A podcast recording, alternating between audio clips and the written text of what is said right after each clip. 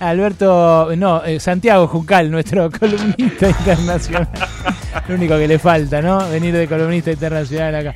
Es un consuetudinario. No me cambies de nombre, Ale. No, no. Es un consuetudinario gallina el canciller Juncal, para quien no lo conoce. Así que está feliz, ¿eh? Está feliz. Bienvenido, buenas tardes. Buenas tardes, Ale, ¿cómo estás? ¿Cómo están todos? Este, vamos a estar hablando de eh, Estados Unidos y Rusia y Estados Unidos y China. Fue una semana bastante compleja la semana pasada para Joe Biden.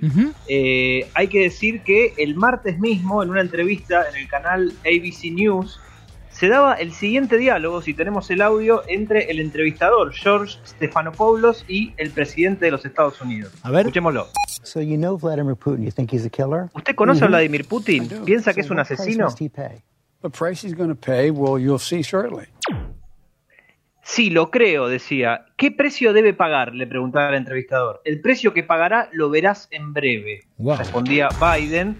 Y eh, hay que preguntarse, ¿por qué calificaba Biden de asesino a Putin? Bueno, obviamente por el reciente envenenamiento de Alexei Navalny, uno de los principales opositores al gobierno de Putin en Rusia, que despertó protestas no solo al interior de Rusia, en enero y febrero fundamentalmente, sino también de parte de los gobiernos europeos. Ahora vamos a escuchar la respuesta que dio Vladimir Putin a, este, a estos comentarios de, Biden en esta entrevista en el audio que tenemos a continuación. A ver. ¿Qué le respondería? Yo le diría, te deseo salud. Te deseo salud. Lo digo sin ninguna ironía, dice Putin. Saben, recuerdo que en mi niñez, cuando peleábamos en el recreo, solíamos decirnos...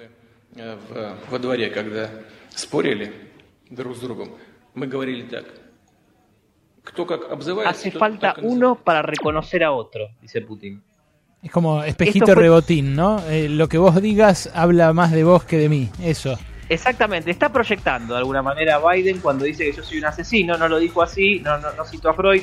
Es gracioso cuando dice esto no lo digo con ninguna ironía, lo de la salud, ¿no? Sí, es eh, gracioso sobre todo a la luz de cómo subió las escaleras del Air Force One Joe Biden. Exactamente, tres días después se caía, ¿no? Después de haberse fracturado el pie Biden semanas atrás, se caía tres veces en la escalera subiendo el avión presidencial, pero digo, más allá de esta anécdota última, eh, hay que pensar por qué son importantes estos cruces entre Biden y Putin. A bueno, mí, me da muchísimo miedo, me da muchísimo miedo, Santi. Los dos tienen armas nucleares, son de temperamento, sobre todo Putin, ¿no? Que ya lo conocemos más. El otro le dice ya va a ver lo que lo que va a tener como merecido y no está bueno, ¿no?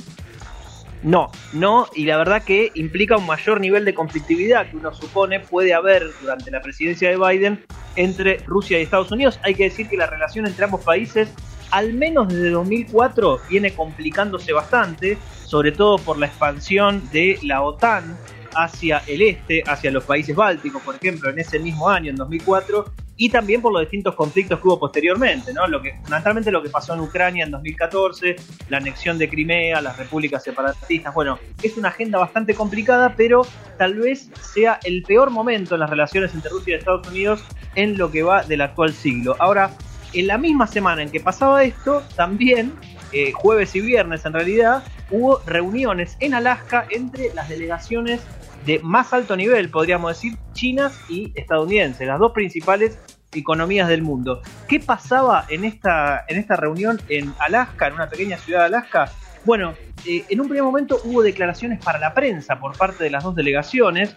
En el caso de Estados Unidos fue Anthony Blinken, el secretario de Estado, el canciller norteamericano, quien dijo que estaba preocupado por la situación en Hong Kong, la situación en Taiwán, la situación en Xinjiang, los ciberataques a Estados Unidos y la coerción económica a nuestros aliados. Eso dijo eh, el canciller estadounidense y rápidamente obtuvo la respuesta de, eh, en este caso, el encargado de Relaciones Exteriores del Partido Comunista Chino, Jiang Xiechi, que dijo Estados Unidos es el campeón de la tecnología para llevar a cabo ciberataques, Estados Unidos no representa la opinión pública internacional, no está en el lugar de hablarle a China desde una posición de fuerza y además tiene problemas internos que ustedes mismos reconocieron, como el racismo sistémico, mm. llegó a mencionar a el movimiento Black Lives Matter.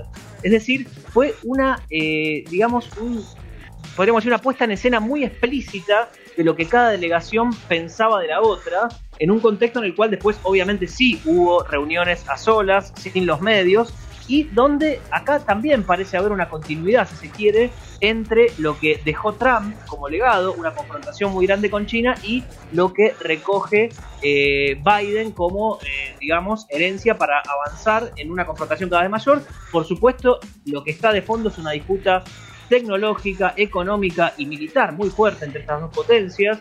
Eh, China, por lo menos desde 2009, viene creciendo muchísimo, esto ya lo sabemos. Y obviamente hay que ver qué estrategia va a darse Estados Unidos eh, de acá en más para, armar este desafío. Claro. Hay que decir que Ahí da la sensación, Santi, que China está eh, diciendo algo así como, bueno, no me jodas más, ¿no? me la banqué hasta ahora de Cayetano, pero ya no nos pueden hablar así. Exactamente, está levantando el tono muy fuerte y eso es lo que se vio en esas primeras declaraciones en, la prensa. Eh, ah, perdón, con la, eh, con la prensa presente en el marco de las negociaciones. ¿En qué se va a apoyar Estados Unidos? Probablemente, Ale, en Japón, Australia e India, lo que sería el diálogo cuadrilateral. Eh, hubo una cumbre hace 10 días entre los, el presidente estadounidense y los primeros ministros de esos países y van a avanzar, yo creo, en una asociación militar cada vez más fuerte y esto también tiene como contrapartida la posibilidad de que China se acerque cada vez más a Rusia, ¿no? Interesantísimo. Y en ese sentido queden armados ciertos bloques, podríamos decir. Sí, sí, claro, claro. Y, dos bloques además en, en, abierta beligerancia entre sí. Es, eh, es, es, algo para monitorear, para seguir muy de cerca, así que te agradezco y bueno, lo retomamos en cualquier momento, Santi. Cuando quieras, Ale. Abrazo. Santiago Juncal, nuestro columnista internacional.